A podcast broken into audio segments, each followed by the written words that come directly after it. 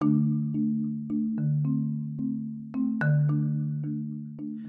vamos a hablar sobre las personas tímidas.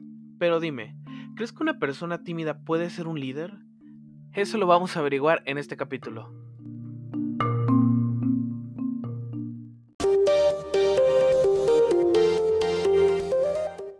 Hola amigos, espero que estén de lo mejor y bienvenidos a su podcast semanal Fundamentos de un Líder. Yo soy Josbit y espero que este podcast te ayude a encontrar a ese líder que llevas dentro. Obviamente primero vamos a comenzar analizando quién es alguien introvertido. Según Prado, en el 2015, la personalidad introvertida tiene un enfoque personal y generalmente hace que las personas se encierren en sí mismos y disfrutan al hacerlo, aunque su entorno no lo haga. Tienen un fuerte sentido del yo, lo cual les permite sentirse muy conscientes con respecto a las otras personas y quizás sentirse bastante nervioso cuando se relacionan con los demás. Creo que todos en nuestra vida hemos conocido a una persona tímida, o igual y tú eres una persona tímida y por eso escuchas esto. Y es que muchas veces nosotros pensamos que las personas extrovertidas son candidatos innatos para ser líderes.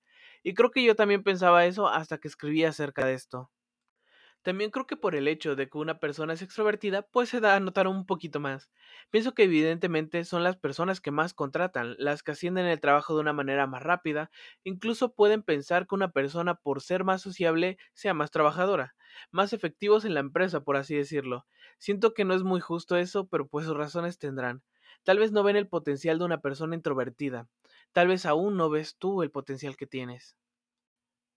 Personas introvertidas también pueden ser muy buenos líderes y hay un estudio que lo respalda, según Adam Grant, Francesca Gino y David Hoffman, la verdad no sé si se pronuncian así, pero perdón, que muestra que en determinadas circunstancias, personas introvertidas pueden ser mejores jefes, eso comparándolo con los extrovertidos aunque tú no lo creas.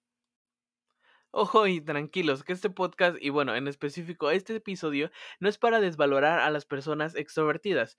Como todos, ellas tienen su propio valor. Solo que este tema lo escogí porque pues en la mayoría de los casos es más fácil ver cualidades de estas personas porque ellas las externas y no de las personas introvertidas. Por así decirlo, es como para defenderlas un poquito.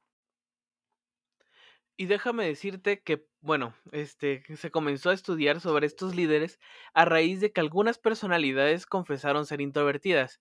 Y aquí te traigo algunos ejemplos y creo que en su mayoría te van a sorprender. E incluso siento que ni siquiera pensaste que ellos eran de ese modo.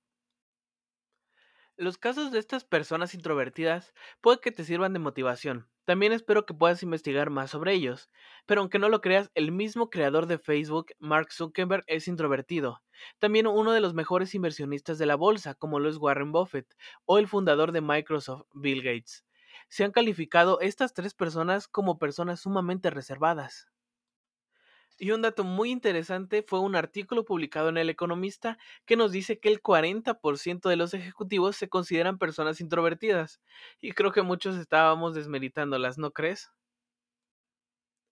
A esta altura, con estos ejemplos y con las estadísticas que te acabo de mencionar, puedes pensar en cómo estas personas que se perciben como introvertidas pueden hacer negociaciones, hablar en público o gestionar a sus equipos de manera correcta.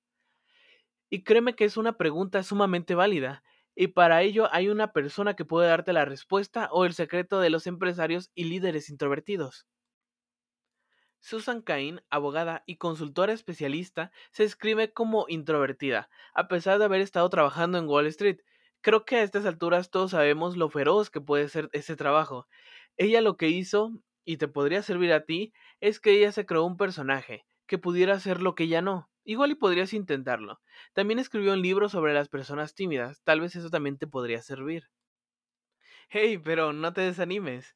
No tienes que cambiar todos los aspectos de tu vida. Simplemente es hacer un personaje y que éste entre en acción en el momento que tú lo necesitas. Pero para que te alegres un poquito más, este, aquí yo te traigo 5 ventajas de ser un líder introvertido. Sabemos de antemano que los líderes extrovertidos tienen ventajas, pero también tienen su contraparte. Recuerda que no los estoy desmeritando, solo que es necesario tener un punto de comparación y qué mejor que su contraparte. Al ser de ese modo, tienden a acaparar toda la atención y dominar en las discusiones, lo que es lo opuesto a uno introvertido. Ellos tienden a escuchar más a las personas, lo cual créeme que se aprecia bastante y es una cualidad que todos deberíamos desarrollar más. Mis amigos introvertidos tienen ventaja en esta zona. En un equipo que es activo es mejor escuchar. El primer punto sería que las personas introvertidas escuchan más a sus colaboradores o a su equipo. Este primer punto desemboca el segundo, y es que un líder introvertido hace que su equipo se sienta valorado y motivado a trabajar más. Puedes preguntarte cómo es que esto ocurre, y la respuesta es muy sencilla. El ser escuchado obviamente te hace sentir valorado, y ese valor que tienes o que sientes hace que quieras, por así decirlo, no quedarle mal al jefe. Y en consecuencia de esto, este se va a esforzar muchísimo más. Si lo ves desde el lado de la empresa, un líder así, pues ya no suena tan mal, ¿verdad?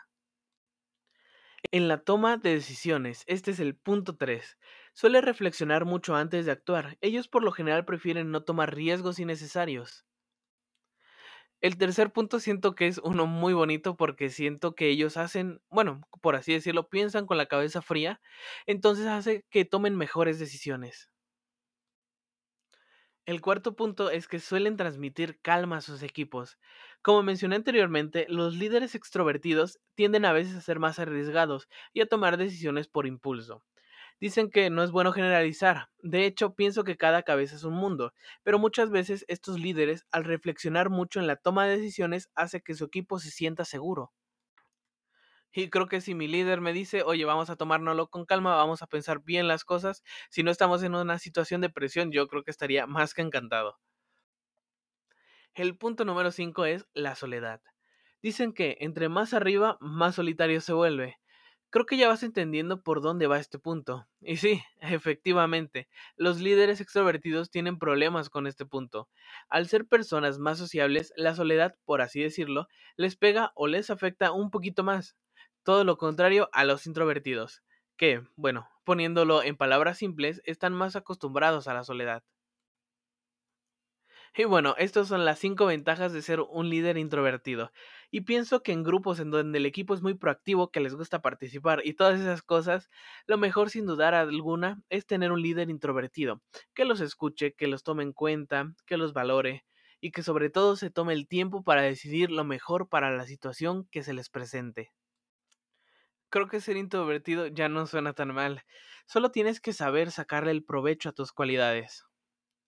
Pero bueno amigos, hasta aquí el podcast de la semana. Espero que te haya servido mucho y no olvides compartirlo con alguien a quien creas que le servirá. Tampoco olvides seguirme en mis redes sociales, en todas ellas me encuentro como Jos Mando. Por el momento nos vemos la siguiente en tu podcast semanal favorito Fundamentos de un líder. Espero que este podcast te ayude a encontrar a ese líder que llevas dentro. Hasta luego.